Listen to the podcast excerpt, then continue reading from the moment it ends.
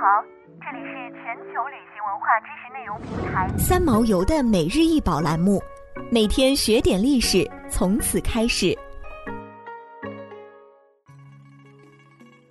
每天学点历史，从每日一宝开始。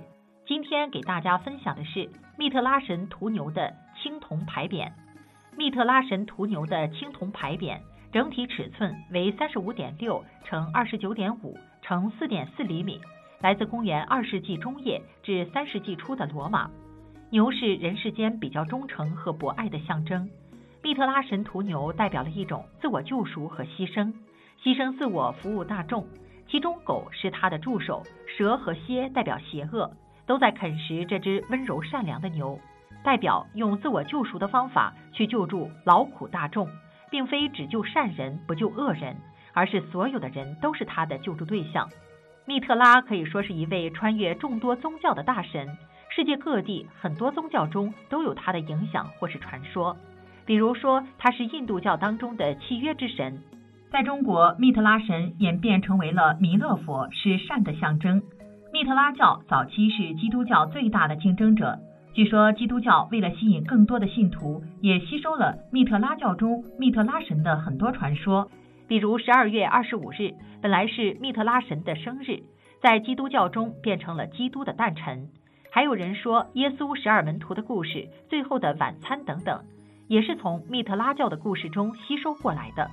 所以基督教极度排斥甚至大肆的打压密特拉教。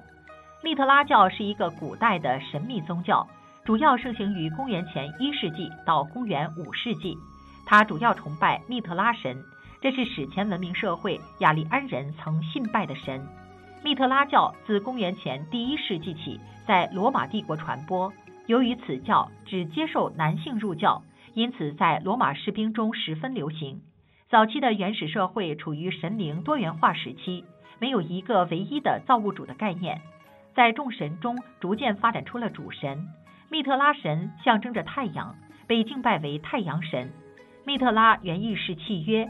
也被视为契约之神，密特拉屠牛像是罗马帝国密特拉教的标志。这一形象到底代表了什么意义？至今仍没有准确的答案。公元四世纪，基督教成为罗马帝国的国教，许多异教崇拜受到迫害，包括密特拉教在内的许多异教的典籍文献被销毁。近代学者只能依靠符号学的解读，搭配一些其他历史文献来猜测这个宗教的教义。有学者猜测说，这好似一幅古人的观星图，里面的每一个符号都是一个星体或者星座。太阳、月亮不用说，牛代表金牛座，蛇代表长蛇座，狗代表小犬座，蝎子代表天蝎座，乌鸦代表乌鸦座，瓶子代表水瓶座，狮子代表狮子座。密特拉神戴的帽子、穿的披风和鞋，以及使用的匕首，与古希腊神话的英雄珀尔修斯一模一样。而神话中珀尔修斯化作的英仙座与金牛座的位置关系，也和图像中密特拉骑在牛的上方相吻合。这是密特拉教移植了古希腊神话的痕迹。密特拉用杀死公牛的办法重建了宇宙的秩序，因此他的神力要得到教徒的供奉。在古代神话中，不乏人与动物斗争的故事。这些故事往往反映了人们在原始社会采用简单工具进行狩猎的场面。公牛是神话中频繁出现的角色。当人类由狩猎采集社会进入农耕社会之后，牛祭开始出现在各类文化中。公牛与祈求丰产的仪式紧密联系在一起。密特拉杀死公牛后，在伤处冒出葡萄，牛尾处长出稻穗。这意味着密特拉是一位能够带来丰收的神。不仅如此，农作物的生与公牛的死相伴而来，生命循环，死而复生。这个过程也是由密特拉的神迹带来的。